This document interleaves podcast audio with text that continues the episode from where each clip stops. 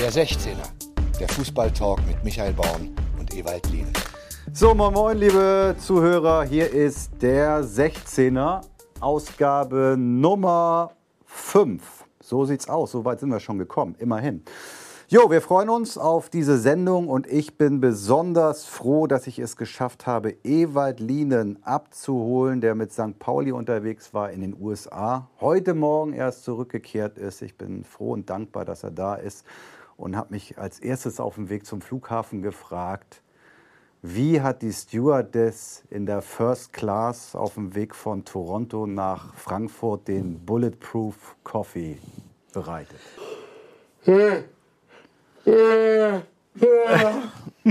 Überhaupt gar nicht. Und schon gar nicht in der First Class. Wenn wir uns die First Class leisten könnten, dann wären wir schon, äh, dann könnten wir auch noch viel mehr Geld für den Kader ausgeben. Aber wir waren in der Premium Economy Class. Das heißt, Premium man, Economy. Das heißt, man, das ist eine höher, dass man, also man kann sich ausstrecken, man hat mehr Platz. Es war sehr angenehm zu fliegen.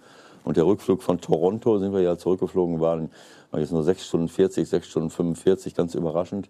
Also es ging relativ schnell. Okay, und wie war der Kaffee? Ich habe Tee getrunken. Weil nur einfach so Kaffee mag ich nicht. Stehe. Schwarzer Kaffee. Okay. Sag mal, ich bin überhaupt überrascht, dass du da bist, weil äh, ich habe eigentlich gedacht, ihr werdet eingebuchtet. Was war das für eine Aktion am Trump Tower? Ja, eigentlich wollten wir es direkt vor dem Trump Tower machen, aber da standen zwei schwer bewaffnete Uni äh, Uniformierte, äh, die den Eingang bewachten. Und wir sind dann auf der anderen Straßenseite geblieben, haben uns komplett aufgestellt und haben für Vielfalt, gegen Sexismus, Homophobie und äh, ähm, für all das ähm, äh, ja, demonstriert mit, mit, unseren, mit diesen bunten, schönen Fahnen und unserem Namen. Äh, wofür Trump eben nicht steht. Und ähm, ich denke, dass das ein wichtiges Zeichen ist. Nicht zuletzt deswegen haben wir auch viele Anhänger da in den, in den USA und, und auch weltweit, äh, weil, weil, sie, äh, weil diese Leute das eben gerne sehen, ähm, dass wir eben ähm, nicht nur Fußball spielen und als Verein für bestimmte Dinge stehen, äh, im sportlichen Bereich, sondern auch im gesellschaftspolitischen Bereich. Und kam da jemand? Also hat sich da irgendjemand für interessiert? Wollte das jemand einkassieren? Ach Quatsch, überhaupt gar nicht. Im Gegenteil, wir haben da mit der ganzen Mannschaft gestanden, mit allen Offiziellen, mit den schönen Fahnen, habt die Bilder ja gesehen. Aber dann, dann bildete sich eben nur ein, ein Riesenpulk und die haben alle Fotos geschossen. Das waren nicht nur unsere Kameraleute und Fotografen und unsere Medienabteilung, sondern auch viele Leute ansonsten. Ähm, wobei ich jetzt nicht beurteilen kann, ob die alle gewusst haben, um, äh, um, was es geht. Aber ähm, es war auf jeden Fall ein Riesenauflauf und das war eine, eine, schöne Aktion. So wie überhaupt die ganze Fahrt einfach toll war. Das hat einen riesen Spaß gemacht, es war anstrengend. Also wir sind äh, Dienstag äh, morgens äh, ganz früh, 6.30 Uhr, 7, äh, wann waren wir? Am Flughafen 6.30 Uhr, ähm, 8 Uhr losgeflogen, glaube ich äh, dienstags morgens und sind jetzt gerade aus Frankfurt, wir sind nach Frankfurt geflogen, jetzt nach Hamburg gerade wiedergekommen. Also das ist äh, noch nicht mal eine Woche und wir haben ein, ein anspruchsvolles sportliches Programm äh, absolviert, äh, aber es war beeindruckend. Also es hat richtig Freude und Spaß gemacht. Erklären wir mal ganz kurz den Hintergrund. Die DFL ist da, glaube ich, auch durchaus interessiert, dass ihr das macht als FC St. Pauli, dass man das versteht. Richtig, die DFL unterstützt solche Fahrten. Wir sehen ja auch, dass äh, eine Reihe von Erstligisten Fahrten in die USA machen oder nach Asien oder wohin auch immer. Und auch unsere Fahrt letztes Jahr in die USA äh, wurde mit äh, unterstützt von der DFL und äh, auch diesmal wieder. Es war auch äh, eine Mitarbeiterin von, von der DFL mit dabei. Äh, und es geht einfach darum, uns als, als Bundesliga, auch Zweitligist, äh, im, äh, im Ausland zu zeigen oder in diesem Fall in den USA und in Kanada zu zeigen. Und für uns geht es darum, eben auch unsere Fahne hochzuhalten, unsere Werte zu, zu vertreten. Wir haben ähm, also in diese Woche viele tolle Sachen reingepackt. Wir haben äh, Sponsoren besucht, wir haben äh, unsere Fanclubs wieder, wieder gesehen, wir haben ähm, einige Duftmarken hinterlassen, so wie äh, von dem äh, Trump äh, Tower, wobei äh, es mich schon anwidert, diesen Namen überhaupt aussprechen zu müssen. Aber so heißt das Ding normal. Und wir haben äh, ähm, ja, gegen Mannschaften gespielt, die auch eine, eine ähnliche Vorstellung von unabhängigem Fußball haben wie wir auch. Das heißt, Buffalo zum Beispiel, was war, glaube ich, das letzte, die haben auch nichts äh, zu tun und nichts am Hut mit der, mit der MLS dann? Nein, überhaupt gar nicht. Also es, der Fußball äh, sowie generell der Profisport in den Vereinigten Staaten ähm, ist ja durch Franchise-Konstrukte ähm, ähm, organisiert, sowohl die MLS, das heißt Soccer äh, oder unser Fußball, als auch die äh, äh, NFL, NBA etc. Genau, äh, Eishockey, Basketball, äh, Baseball, alles was wie auch immer. Da gibt es nichts Aufstieg, Abstieg, sondern da musste man sich für, für teures Geld einkaufen. Ich glaube, bei der äh, MLS mittlerweile schon für 300 Millionen, wenn man da rein will. Dann haben sie noch eine zweite Liga, die mehr oder weniger Satellitenclubs von ihnen sind. Wo, wo, Talente spielen. Und alles andere sind dann regionale, selbstorganisierte Ligen, die zwar auch Eigentümer haben, äh, Cosmos New York äh, haben wir gespielt, die haben auch einen, einen, einen, schwerreichen Eigentümer, aber es geht dort eben auch um selbstorganisierten Fußball. Detroit äh, war der äh, Leslie Mann, das ist einer der, der Eigentümer von Detroit, war da. Äh, ähm, wir hatten eine Panel-Diskussion eine Podiumsdiskussion organisiert in, äh, in, in, New York, wo, wo Oke unsere Farben vertreten hat. Und es waren drei Vereinsvertreter da äh, von Cosmos New York, von äh, ähm, Detroit, Leslie Mann, äh, wo wir letztes Jahr auch waren, und von Chattanooga. Äh, das sind alles Vereine, die, ähm, die den Sport ähm, anders sehen nicht nur wirtschaftlich, nicht nur äh, kommerziell, sondern eben auch für ihre, für ihre ja, für ihre Community etwas tun, äh, dort äh, Freizeitgestaltung herstellen, natürlich auch schönen Fußball organisieren und die untereinander dann äh, eine Liga äh, organisieren, äh, aus der man aber nicht in die MLS aufsteigen mhm. kann. Unmöglich. Äh, das ist eben im, im, Moment so in den USA. Und das führt natürlich zu, ja, zu allen möglichen ähm, ja, Erscheinungen, die, ja, die nicht unbedingt förderlich sind. Also wir sehen immer mehr Menschen, die eigentlich äh, zugucken. Äh, wir sehen viele Menschen, die, äh, die im Stadion sitzen, immer äh, fülliger werden und viele, viele Dinge zu sich nehmen. Das ist ja auch in Ordnung, dass man, dass man auch schönen Fußball und schönes äh, Basketball äh, sieht. Ein paar Spieler von uns waren bei dem ähm, Finalspiel ähm, der Eastern Konferenz Toronto gegen Milwaukee. Äh, Toronto hat gewonnen und ist jetzt im, im großen NBA-Finale. Tolles Erlebnis, aber äh, unsere Vorstellung von, von, Sport und Fußball geht dahin, dass eben äh, jeder Sport treiben soll, äh, dass, es, äh, dass die Werte hochgehalten werden. Und das haben wir auf dieser Fahrt machen können. Und zusätzlich haben wir natürlich äh, ein tolles Sightseeing-Programm gehabt. Es war beeindruckend. New York war beeindruckend, einfach das alles zu sehen, was wir da erlebt haben auf dem Empire State Building und äh, zig Sachen. Äh, Niagara-Fälle haben wir, haben wir besucht. Äh, und wir haben wieder unsere Fanclubs alle getroffen. Äh, das waren, einfach schöne Erlebnisse wieder. Und wir haben eine kleine Duftmarke gesetzt. Ähm, jetzt ist noch eine Delegation da und ist noch bei einem neuen Sponsor, den wir, äh, mit dem wir einen Vertrag geschlossen haben. Also das war insgesamt gesehen und ist noch eine erfolgreiche Tour gewesen. Um den, um den Blog abzuschließen, wie ähm, was hast du für, eine, für einen Eindruck gewonnen? Wird die Bundesliga überhaupt wahrgenommen in den USA? Ja, auf jeden Fall. Wir waren äh, gestern, ähm, äh, bev bevor wir abgeflogen sind, äh, in Toronto. Ja, da gibt es einen Fanclub von uns, der uns da ähm, durchgeführt hat. Der war natürlich auch in, in Buffalo ähm, und hat uns da abgeholt, ist mit uns am, äh, an den Niagara-Fällen gewesen, ist mit uns essen gewesen und das war eine Kneipe, ähm, die war, da lief nur Fußball und mhm. äh, an den Wänden, äh, da ist ein äh, FC Bayern Fanclub äh, beheimatet, auch noch. Auch das noch. Äh, ja, also mehr möchte ich jetzt nicht in die Tiefe gehen, aber die waren alle sehr stolz und liefen da mit Bayern-Trikots rum. Also es wird, die Bundesliga wird sehr wahrgenommen, aber auch natürlich die Premier League, die großen Ligen, äh, ist ja klar. Okay, dann würde ich sagen, gehen wir in die Vollen. 16 Minuten was wirklich wichtig war. So, dann wollen wir den 16er starten. Geht los. Ewald, kurz mal, äh, um das zu umreißen, wie du dich so vorbereitet hast. Das war ja nicht so ganz einfach. Das Pokalfinale hast du dir am Flughafen in Frankfurt angeguckt gerade, oder wie? Richtig. Nach der Landung, wir sind schon um halb acht gelandet, habe ich mir das ganze Pokalfinale angeschaut. Ähm, ja, das war, war sehr spannend. Ein hochklassiges Spiel, hat mich, hat mich überzeugt, muss ich sagen. Natürlich zwei der besten Mannschaften im Moment äh, in, in Deutschland. Aber man muss ja trotzdem am Ende einer Saison das erstmal so hinkriegen, mit dieser Energie, mit, mit, mit dieser Überzeugung. Das hat mir sehr gut gefallen. Also alles im Lack jetzt, ja? Der Trainer Kovac holt als erster Trainer überhaupt den Pokal mit äh, zwei verschiedenen Mannschaften hintereinander. Ja? Und trotzdem bis zum Tag des Pokalfinales wird immer noch über den Mann diskutiert. Und am Ende stellen sich die Verantwortlichen der Bayern so hin, äh, wieso? Äh, alles gar kein Thema. Äh, Rummenigge sagt dann auf dem Bankett, Kovac bleibt bei uns. Für uns war was anderes nie ein Thema. Waren wir alle irgendwie im falschen Film in den letzten Wochen oder was war los?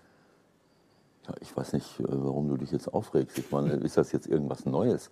Ja, weil ich, ich meine, die Würde des Menschen ist doch un, äh, un, unantastbar. Und das haben die Bayern schon immer gesagt. Hm, hm, also hm. Ähm, mich langweilt diese Diskussion, aber es ist natürlich, ich freue mich äh, umso mehr für, für Nico, weil er die ganze Zeit gute Arbeit gemacht hat. Das hat man auch jetzt wieder gesehen. Das ist eine Saison im Umbruch. Ähm, viele Bayern-Spieler sind stark kritisiert worden, auch Lewandowski zum Beispiel. Von dem habe ich eine Weltklasseleistung gesehen. Das muss ich, muss ich wirklich sagen. Der wirkte schnell, der wirkte äh, natürlich motiviert, aber er wirkte auch schnell. Er, er hat äh, äh, ein Weltklasse-Tor geschossen und ein anderes, was auch äh, gut war, wo er, wo er sich mit Schnelligkeit durchgesetzt hat. Das dritte mit Schnelligkeit seinen Körper eingesetzt. Upamecano hat äh, sich da ein bisschen naiv angestellt. Sind natürlich auch ganz junge Leute noch.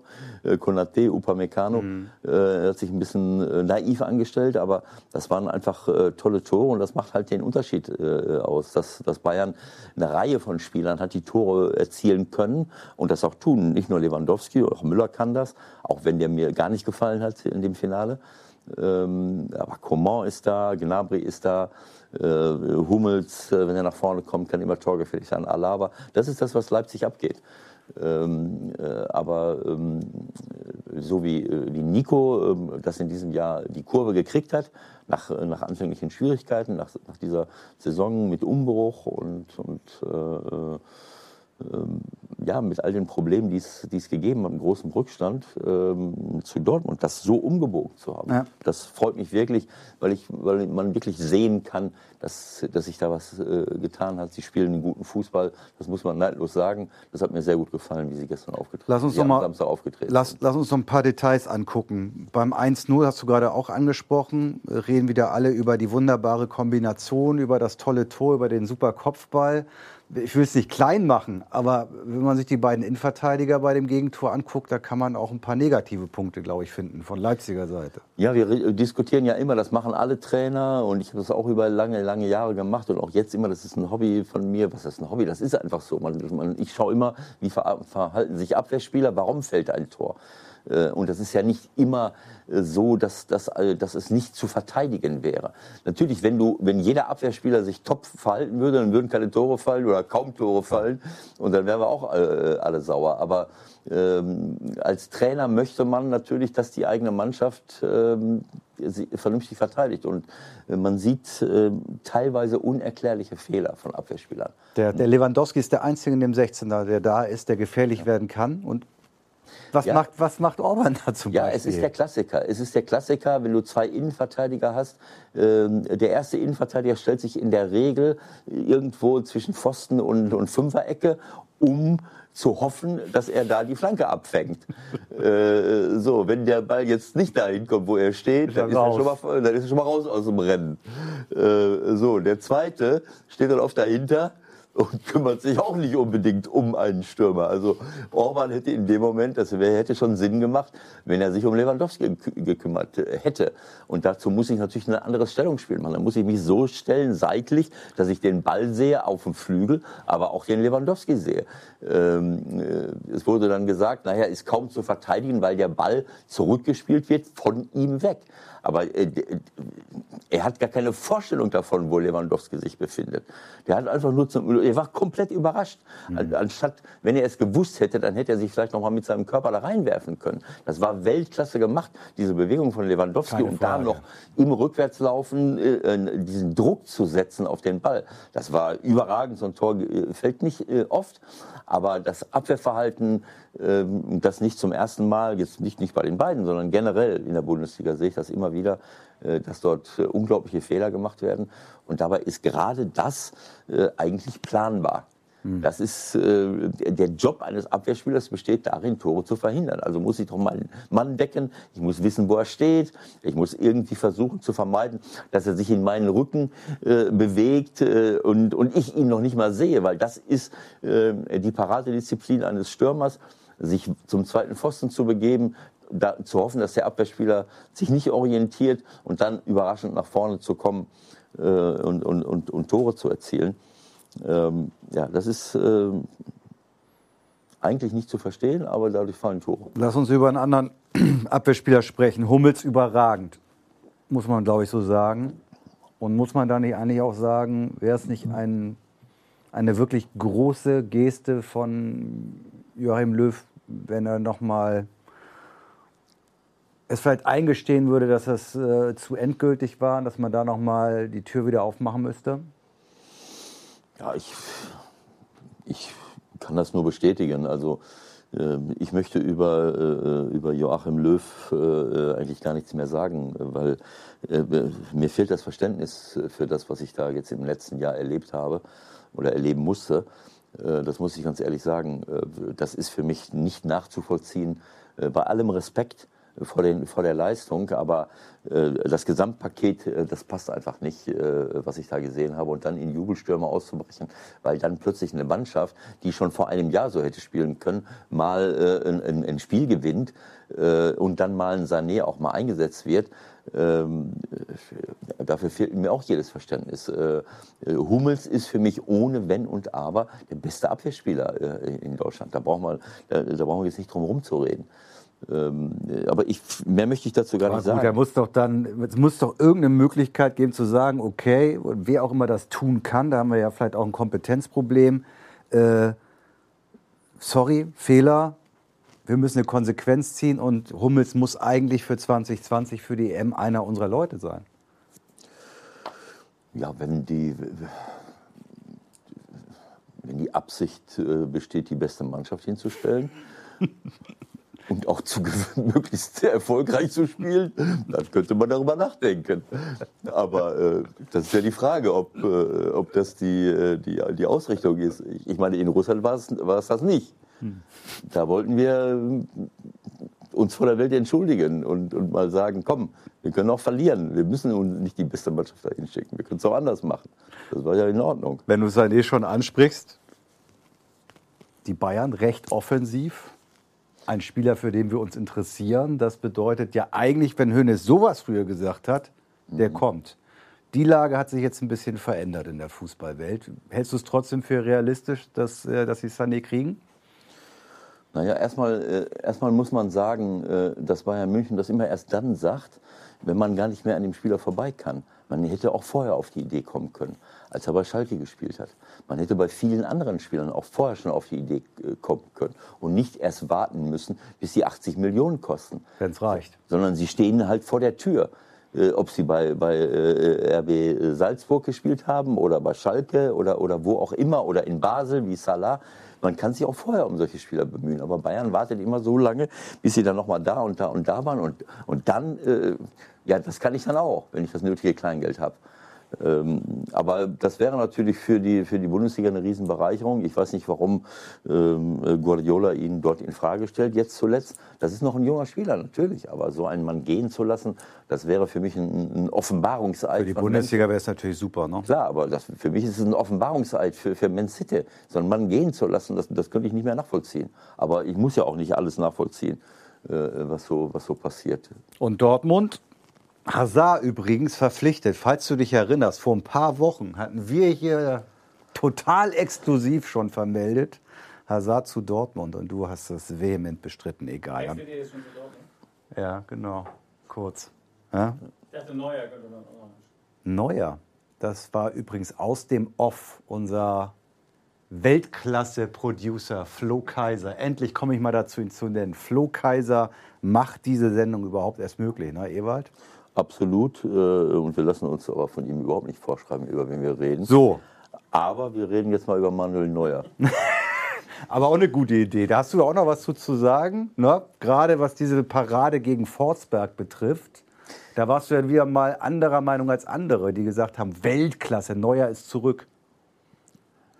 Ja, also ähm, dass Manuel Neuer äh, einer der besten Torhüter der Welt äh, ist und, und lange Jahre war, braucht man ja nicht bestreiten. Ich habe ja nur gesagt, äh, dass ich jetzt anfangen würde, äh, in der Nationalmannschaft auf, ähm, auf ähm, unseren äh, Freund aus, aus Barcelona äh, zu setzen, weil, weil das einfach die, die Zukunft ist und Manuel eben sehr verletzungsanfällig ist, geworden ist. Das, was er jetzt gezeigt hat im Pokalfinale, äh, diese erste Parade äh, gegen, gegen Paulsen, das ja. war überragend. Aber ja. auch da wieder, äh, Paulsen kommt vom, von weit hinten angelaufen, alles schaut staunend zu und plötzlich ist er mit seinen 1,90 Meter, ich meine, wenn ich einen Paulsen... Gut, lass, lass uns bei, lass uns bei Neuer bleiben. Ist schon okay, also er kommt völlig frei zum Kopfball, weil niemand ihn aufnimmt und, und Neuer hat eine Weltklasse-Reaktion, hat das Glück, dass er dann die, die Latte trifft.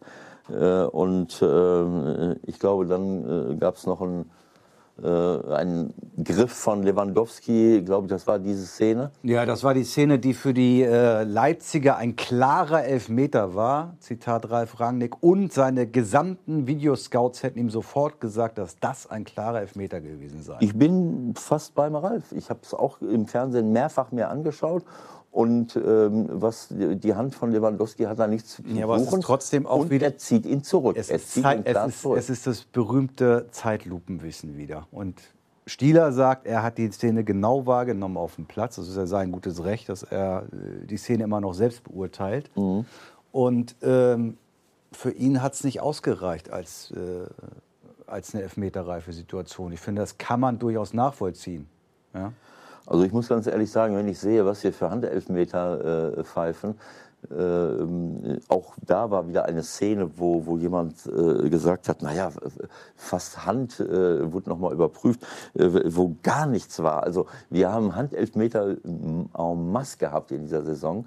Ähm, dagegen ist diese Szene äh, zehnmal eher äh, ein Elfmeter, weil man schon ganz klar sieht, er, er zieht ihn zurück an, an der Schulter. Ich kann das eher verstehen als, als, als 90 Prozent der Handelfmeter, die wir, äh, die wir gesehen haben. Aber gut, also Neuer hat äh, toll gehalten und diese Riesenchance von Forsberg, wo er, wo er alleine auf Manuel äh, äh Neuer äh, zuläuft, ähm, ja, da, da verhält sich erstmal Forsberg nicht gut, weil er, weil er überhaupt nichts verändert. Man muss äh, mal den Torwart irgendwie auf eine Seite locken, damit das Tor größer wird. Er läuft einfach gerade auf ihn zu, sodass der Torwart einfach äh, äh vorwärts, vorwärts laufen kann. Äh, vorwärts laufen kann und äh, äh, Moment, mein Mikrofon hat sich selbstständig gemacht.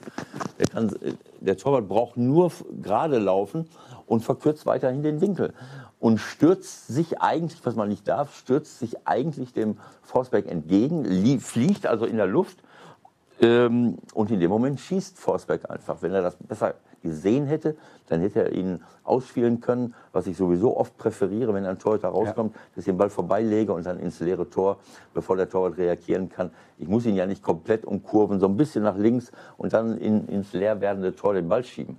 Ja, aber es war trotzdem eine, eine gute äh, ein gutes Timing von, von Manuel Neuer, äh, diesen Schuss zu blocken. Ähm, aber wie gesagt, wir haben äh, bei Leipzig bei diesem Spiel auch noch ein paar andere Sachen gesehen.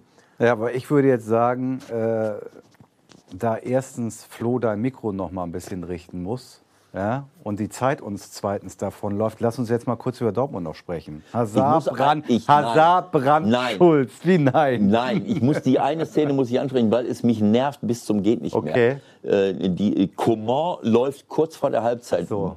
Mutterseelen alleine auf den Torwart, äh, auf den Torwart zu. Ja. Und alle Welt sagt, ein geil, ein, ein sensationeller Steilpass von Hummels. War es auch.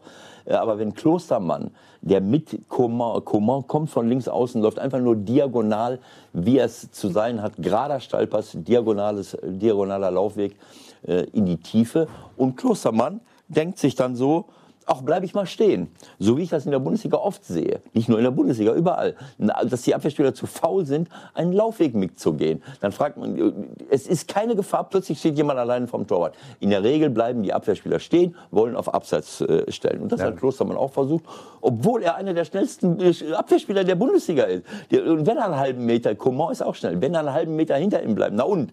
Äh, Er kann immer noch eingreifen, er kann die, äh, die Seite, wo er äh, mitläuft, kann er blocken und der Torwart äh, hat die andere Seite. Also es Weil ist er in dem Moment, wenn er in dem Moment die Entscheidung trifft, okay, ich versuche abseits zu stellen, dann hat er ja keine Chance mehr hinterher. Nein, dann nicht mehr, aber das ist für mich albern, diese ganze Abseitsstellerei, das habe ich in vielen Spielen gesehen, wo plötzlich Leute alleine am Torwart zulaufen. So, diese Szene darf nicht so sein. Und dann, äh, ja, dann verteidigt Konaté das sensationell. Äh, Coman macht auch den Fehler, dass er zu weit noch äh, um den Mann herumkurft und dann äh, de- den Ball in die kurze Ecke schießt. Äh, da hätte er ein bisschen cleverer sein müssen, aber der ist ja noch jung.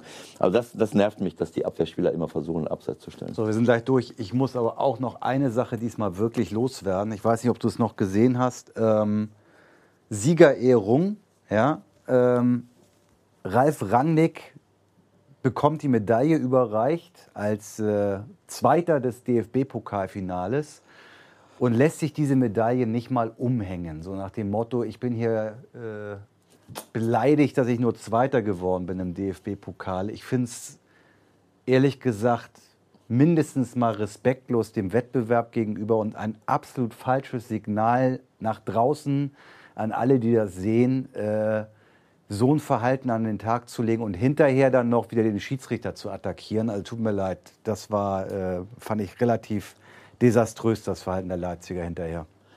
Ich habe diese Szene ähm, nicht, äh, nicht gesehen bislang.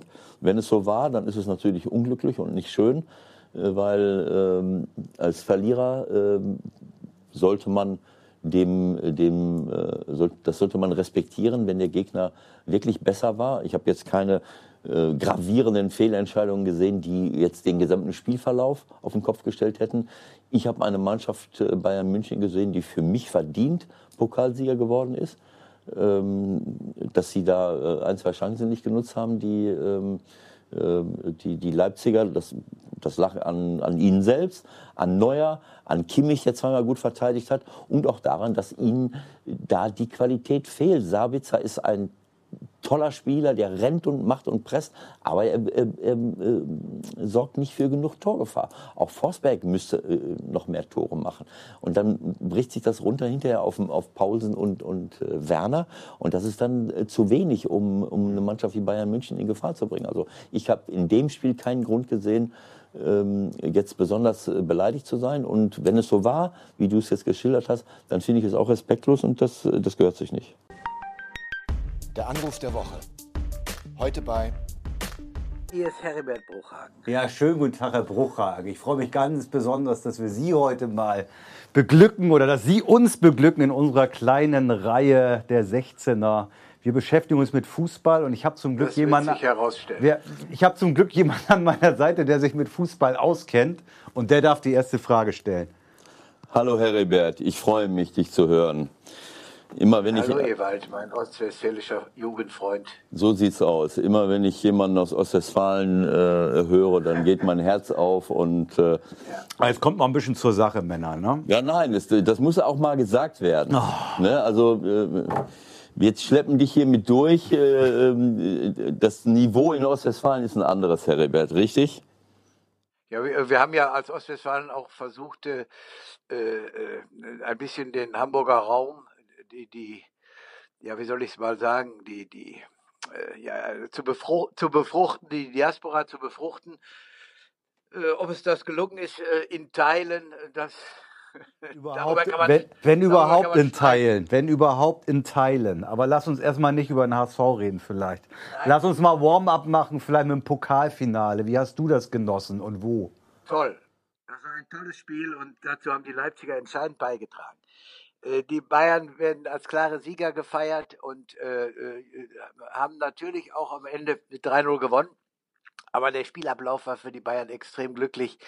Sowohl Manuel Neuer als auch Lewandowski haben mit herausragenden Situationen dafür gesorgt, dass dieses Spiel relativ klar ausgegangen ist. Das Spiel selbst gab es nicht her. Es gab zig Schlüsselsituationen, die das hätten auch in eine andere Richtung laufen lassen können. Aber hätte, wenn und aber zählt nicht. Am Ende waren die Bayern wieder vorn.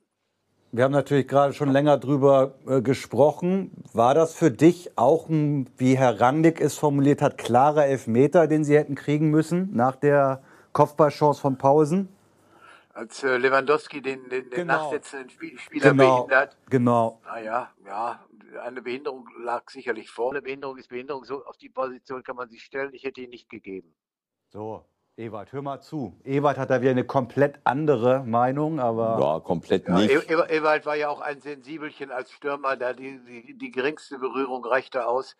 Äh, äh, damit er äh, und damit er sich hart angegangen fühlt. Das stellt er hier immer völlig anders dar. Das, das ist nicht genau der Punkt. Das Problem bei den Mannschaften. Ja, aber ich bin, Zeit, ich, bin, ich bin Zeitzeuge. Also bei mir kommt Ewald damit nicht weiter. Ich bin Zeitzeuge. Das Problem bei den Mannschaften, wo du gespielt hast und die du trainiert hast, war, dass die nicht in meine Nähe gekommen sind. Deswegen konnte, deswegen konnte es auch gar nicht zu einer ja, Berührung kommen. Also in den unteren Gefilden, wo ich mich getummelt habe, da gab es da für, für sowas keinen Elfmeter, wenn wir uns darauf verständigen können. Genau so. Ja, ja, das Pokalfinale haben wir jetzt schon, schon äh, durchgenudelt. Ähm, ich muss auch sagen. Ach komm, mit, die Nummer mit drangekündigt würde ich auch gerne noch mal fragen, wie er das wahrgenommen hat. Ewald hat das nicht gesehen. Ähm, ich habe mich ein bisschen aufgeregt, ehrlich gesagt, über das Verhalten von Herrn Rangnick nach dem Pokalfinale. Ich finde es einfach respektlos. Ich meine, Leipzig gibt es seit zehn Jahren. Äh, viele Vereine werden niemals ins DFB-Pokalfinale kommen und er hat es nicht mal nötig, die Medaille umzuhängen. Da wird immer was erzählt von Vorbildfunktion und Fair Play. Äh, ich fand das komplett daneben. Wie hast du das wahrgenommen? Ja, also der, der Rangnick, Ralf Rangnick ist äh, extrem ehrgeizig und äh, verliert schlecht, wie das äh, viele tun. Und wir haben es im letzten Jahr ja erlebt, dass die Bayern nicht einmal mehr äh, die Frankfurter Siegerehrung verfeucht haben. Die sind gleich in die Kabine gegangen. Das war ein Affront. Insofern sehe ich dieses, die Medaille, sich nicht umhängen zu lassen, in die Tasche zu stecken, hätte ich auch nicht gemacht an seiner Stelle. Aber äh, da das ist einfach der Enttäuschung äh, geschuldet und dafür habe ich ein, ein bisschen Verständnis. Na gut, er ist jetzt auch keine 35 und hatte eigentlich lang genug Zeit, sich äh, damit abzufinden, dass er den Pokal nicht gewinnen wird. Und dann hinterher noch den Schiedsrichter zu attackieren, der, wie ich finde, eine ziemlich ja. gute Leistung gebracht hat, ist auch ja, billig. Gut, das sind alles, ja, ja, ja. Ja, wie gesagt, ich hatte auch ein Erlebnis mit Eintracht Frankfurt äh, spielen wir gegen Bayern im Pokalspiel 2006 und da steht es 0-0 nach 70 Minuten. Unser Spieler Köhler ist alleine durch, wird von Lucio gefault. Und äh, dann hatte der Schiedsrichter Fandel nicht den Mut, Lucio vom Platz zu stellen. Und dann haben wir am Ende noch 1-0 gegen die Bayern verloren. Also da war ich auch not amused über diese Szene. Aber ich habe es mir dann verkniffen, sondern wollte dann auch, das, das, macht dann auch keinen Sinn mehr, wenn du am Ende verloren hast und dann die, die Umstände noch so glücklich, äh, dann gehört sich halt im Sport gehört dazu, dass man ein bisschen Disziplin zeigt. Ich glaube, die Kategorie ist dann noch ein bisschen anders gewesen als die, über die wir jetzt gerade gesprochen haben. Wir wollen natürlich auch so ein bisschen globaler äh, über die Entwicklung in der Bundesliga sprechen. Und wenn Bayern und, und RB Leipzig im Pokalfinale stehen, dann sagt das ja auch so ein bisschen was aus, wo die Reise hingeht. Also jeder nimmt auch den Pokal mittlerweile deutlich ernster. Ähm, du warst ja immer auch ein Warner, äh, wie die Entwicklung ist. Siehst du dich bestätigt äh, durch die neuesten Entwicklungen sozusagen, auch in Sachen äh, Transfergeldentwicklung zum Beispiel? Ja, ist doch klar, äh, äh, Leipzig ist Tabellendritter. Äh, äh, Borussia Dortmund Tabellenzweiter. Äh, die Saison 1920, die kann man doch jetzt schon vorhersagen. Bayern wird Meister. Um den zweiten Platz wird wahrscheinlich Dortmund einnehmen, den dritten wird Leipzig einnehmen. Und das Pokalendspiel wird sich dann auch immer, eine dieser drei Vereine, wahrscheinlich Bayern, werden im Finale stehen. Also die Vorhersehbarkeit der tabellarischen Situation, die wird immer deutlicher und immer klarer. Es gibt dann einen Wettbewerb um Platz 6, 7, 5 um, den, um, äh, um die Champions League. Natürlich, da werden auch wieder die gleichen Protagonisten spielen. Und der Abstiegskampf wird sicherlich auch spannend werden, aber äh, diese, die Bundesliga, das Ranking der Bundesliga äh, wird bestimmt durch den Lizenzspieleretat und die, die, es gibt eine wunderbare Veröffentlichung von, von Deloitte, äh, die die Lizenzspieleretats der letzten fünf Jahre addiert und durch fünf teilt und das tabellarische Ranking addiert und durch fünf teilt. Und dann gibt es fast eine hundertprozentige Kongruenz. Eingesetztes Geld bestimmt letztlich über den Tabellenplatz. Eine Entwicklung, über die wir uns eigentlich nicht freuen dürfen. Und wer es mit der Bundesliga gut meint, eigentlich dürfte ich das gar nicht erzählen, weil ich dann doch dem Produkt auch in gewisser Weise schade durch eine solche Aussage, die aber leider richtig ist. Ja, wie, was glaubst du, ähm, was wir dagegen unternehmen können? Siehst du eine Chance, die, das, das Rad ja. Äh, aufzuhalten in irgendeiner Form? Also ich, ich habe, äh, äh, als wir die, die Spreizung der Bundesliga-Gelder beschlossen haben, äh, da war ja der, die Summe noch relativ gering. Äh, durch die Spreizung und durch das, dass wir alle drei Jahre fast äh, die Einnahmen im TV-Bereich verdoppeln, wird, wird die Spreizung ja mit jedem Vertragsverlängerung immer größer, immer größer.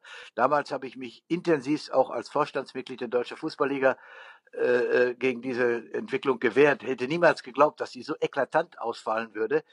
Aber da bin ich von Uli Hoeneß und, und von den Protagonisten der großen Vereine, damals war ich äh, Vorstandsvorsitzender von Eintracht Frankfurt oder auch noch davor, auch noch Manager beim HSV, äh, da bin ich in der Öffentlichkeit derartig verprügelt worden, äh, so dass ich äh, diese nicht in das Wespennest falsche Verteilung der Fernsehgelder gar nicht reinstechen will, denn dann kriege ich ja wieder von den großen Vereinen derartig Prügel, dass das. Aber letztlich ist das die Entwicklung der Fernsehgelder ist, kontraproduktiv zum sportlichen Wettbewerb. Wir haben, es gab Zeiten, da wurde Kaiserslautern deutscher Meister, Stuttgart deutscher Meister, äh, Werder Bremen deutscher Meister.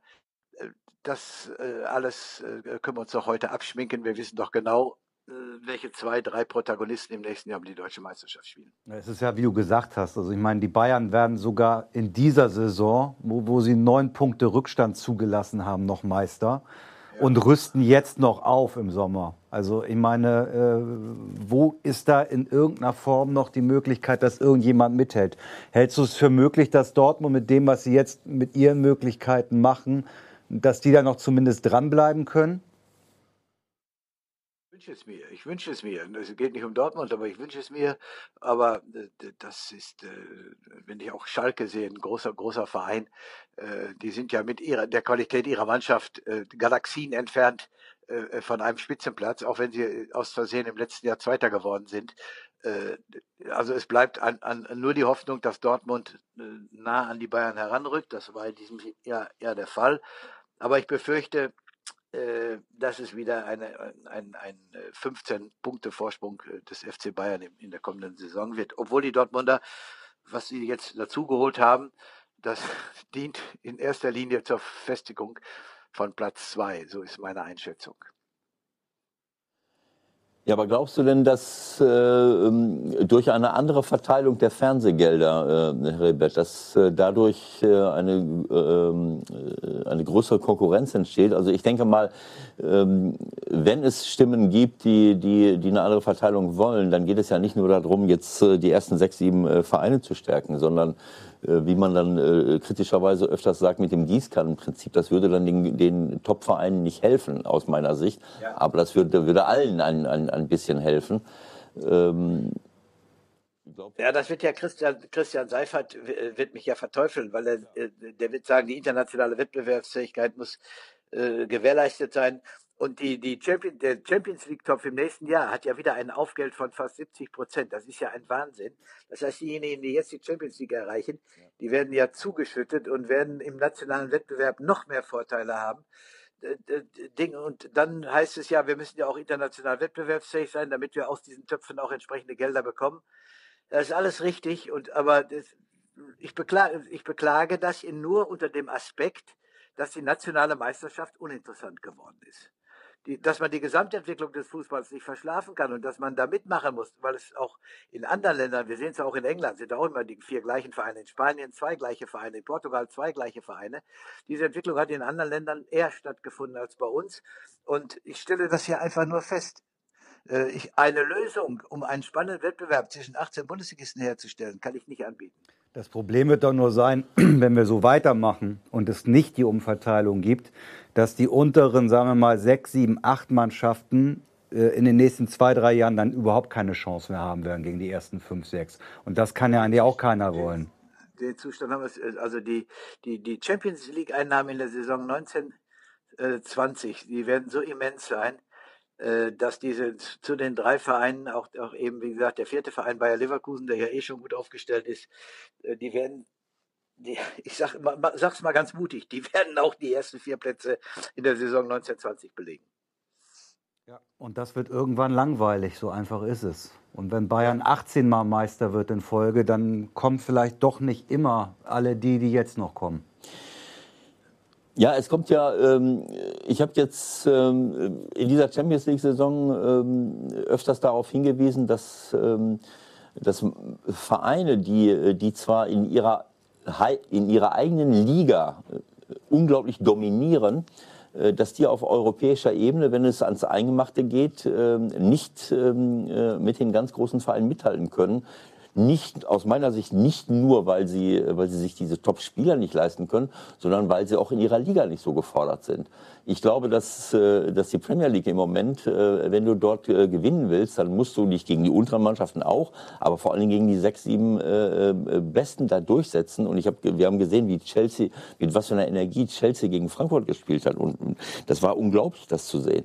In, in so einer Situation ist Bayern ja gar nicht. Die, sie mussten jetzt strampeln, aber wenn ich nicht dauernd, wenn ich keine wettbewerbsfähige Liga habe, dann bin ich manchmal, bin ich auch für die Champions League nicht so vorbereitet. Nimm die, äh, nimm die äh, Franzosen. Ich, ich, glaube, diese Situation hat der FC Bayern nicht. Ich glaube, äh, dass der FC Bayern in der Bundesliga bei Auswärtsspielen schon intensiv gefordert ist. Also sie gewinnen ihre Spiele ja nicht im Handstreich, sondern sie müssen hochkonzentriert und voll fokussiert 34 Spieltage bestreiten und das hilft ihnen dann auch international. Sie sind ausgeschieden gegen Liverpool 0-0 und, und 1-3, aber wie man sieht, ist Liverpool ja auch äh, sehr stark äh, steht im Endspiel und hat alle Chancen, das Ganze zu gewinnen. Also so traurig muss man bei Bayern nicht sein über das frühzeitige Ausscheiden. Es war halt Lospech.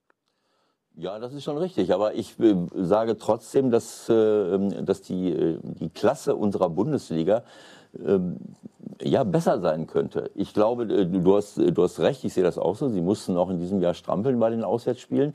Das war aber nicht immer so. Und äh, ich glaube, dass wir uns manchmal ein bisschen Sand in die Augen streuen, was die Klasse der Bundesliga angeht.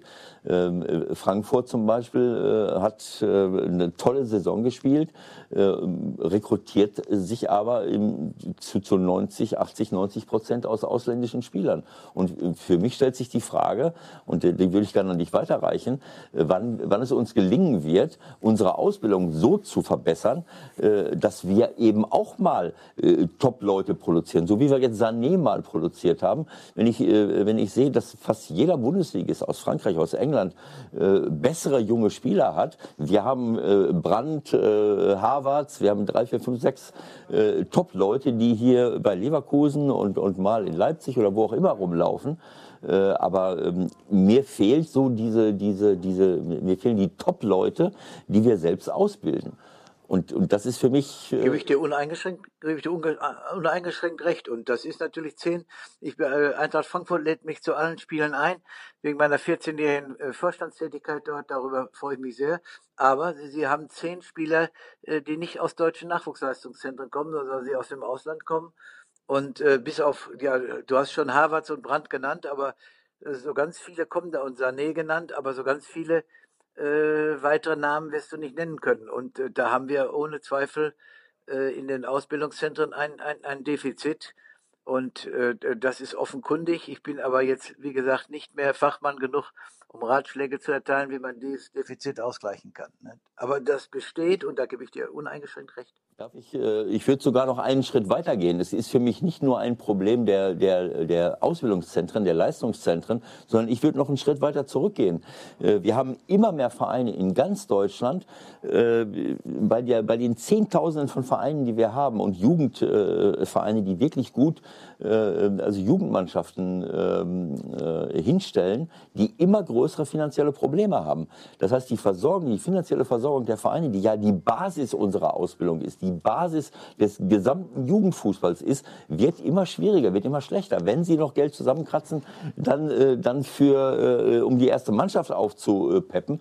Aber ich glaube, dass wir schon in der Basis unten viel, viel mehr Leute rekrutieren könnten, äh, wenn jedes, wenn so kleine Länder wie Schweiz und Österreich äh, manchmal genauso viel Talente vorbringen wie wir, dann, dann, dann weiß ich, woran es hapert. Ich glaube, dass hier immer weniger Kinder und Jugendliche in die Vereine gehen und die Vereine große Probleme haben, ihren Betrieb äh, äh, zu entwickeln, äh, weil dort zu wenig unterstützt wird. Vom DFB, von der Politik generell. Und, äh, und dann kommt noch das Problem der Leistungszentren dazu, wo ich glaube, dass man das auch besser machen könnte.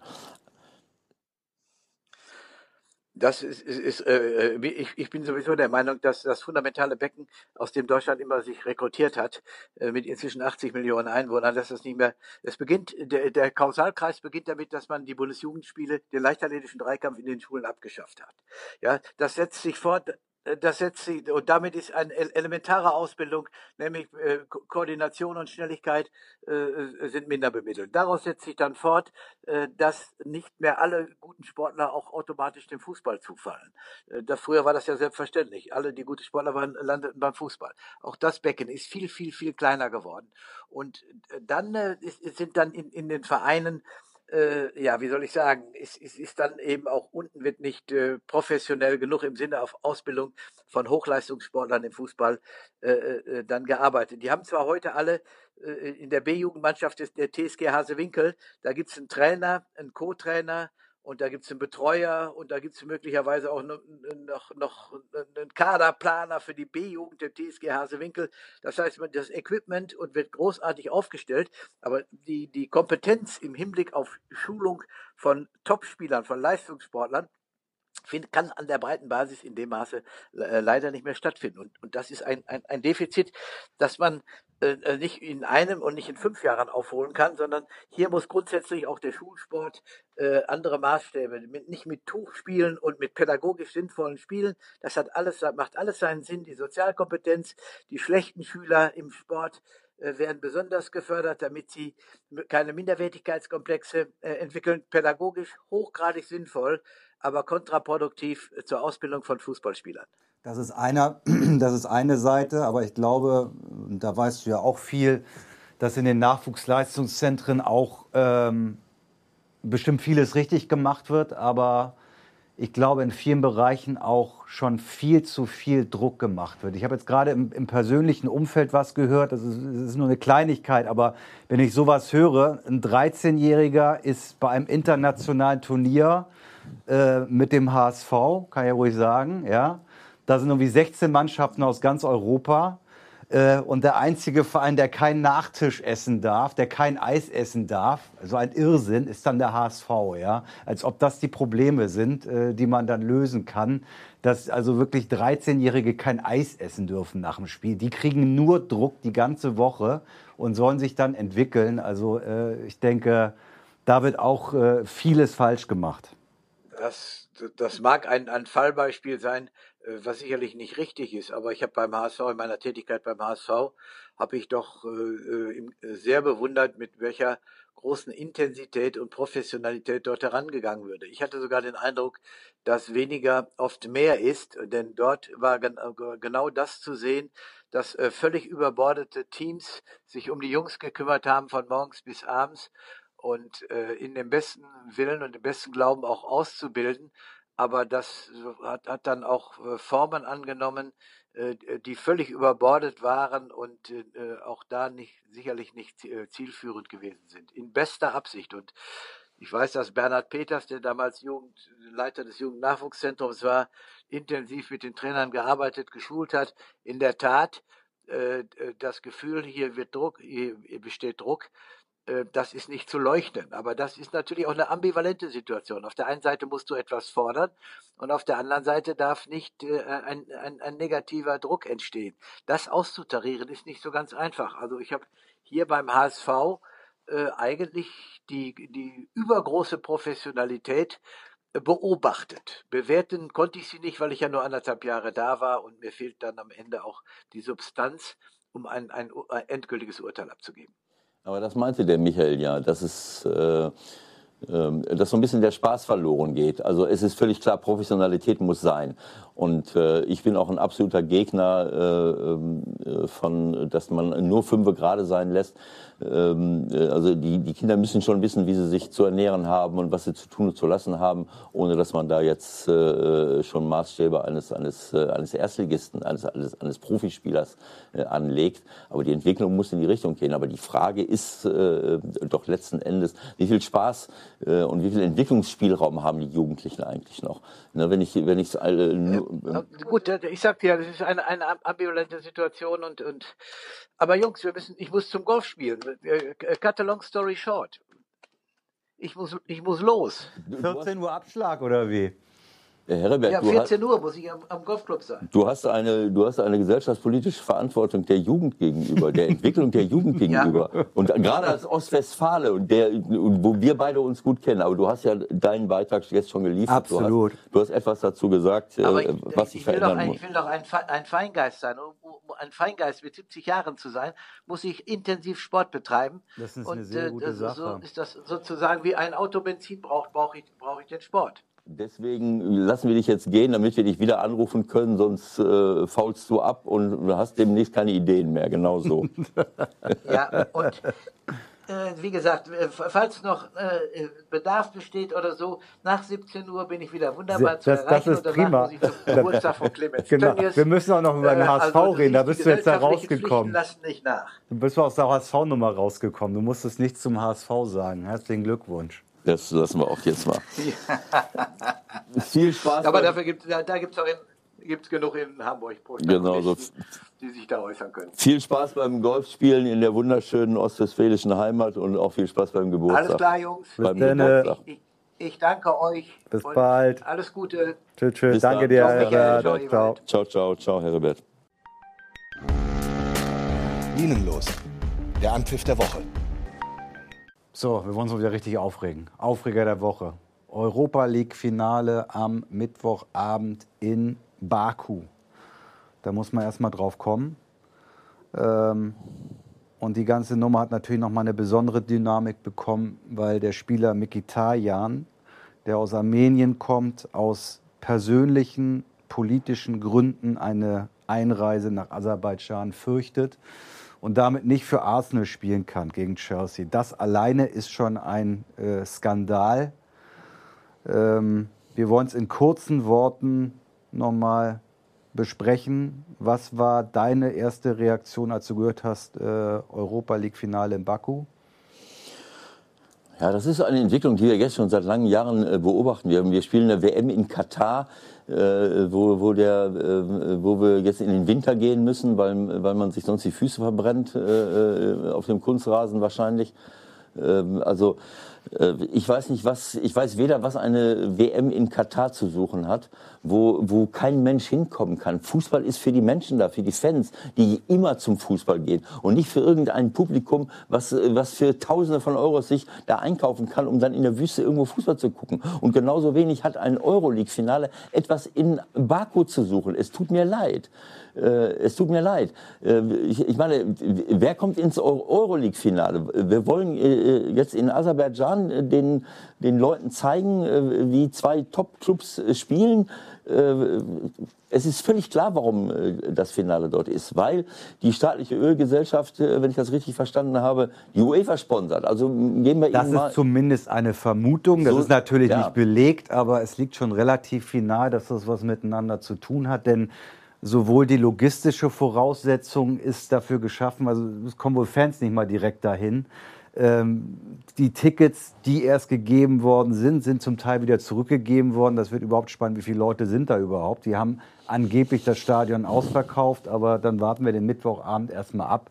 Unter dem Strich bleibt es äh, absolut unbefriedigend. Wenn man sieht, welche beiden tollen Mannschaften da dann spielen, blutet eigentlich als Fußballfan das Herz, oder? Ja, das ist klar. So ein Spiel, äh, hat, auch wenn sie jetzt aus dem gleichen Land kommen und auch noch aus der gleichen Stadt, London, äh, aber so ein Spiel hat ein volles Stadion verdient, äh, wo auch die Fans sind, die sich für diese beiden äh, Clubs interessieren. Wie viel werden da jetzt sein? 6.000 aus Asien und 6.000 aus... Wenn überhaupt. Also es ist einfach, äh, ja, es ist äh, ein Desaster. Ich kann so etwas nicht verstehen und äh, da muss man, so etwas darf einfach nicht passieren. Wenn, wenn ich so ein tolles Produkt habe und gerade jetzt die, die Halbfinalspiele in der Champions League und in der Euroleague waren so fantastisch und, und so schön und, und jetzt musst du äh, ja, am Mittwoch ich, hab, ich, ich verstehe es nicht. Äh, tut mir leid. Es ist sicherlich auch nicht einfach. Äh, äh, man kann ja nicht warten, äh, um zu schauen, wer wird jetzt. Normal müsst du jetzt ins Wembley-Stadion gehen. Dann hast du da 100.000 Leute oder wie viel. Und von jeder, von, jedem, von jeder Mannschaft 30.000. Aber ähm, es kann auch nicht irgendwo JWD sein. Das ist vielleicht irgendwie auch ein Wink des Schicksals gewesen, dass nun wirklich der einzig armenische, äh, international wichtige Spieler dieses Finale erreicht hat mit Henrik Mikitarian.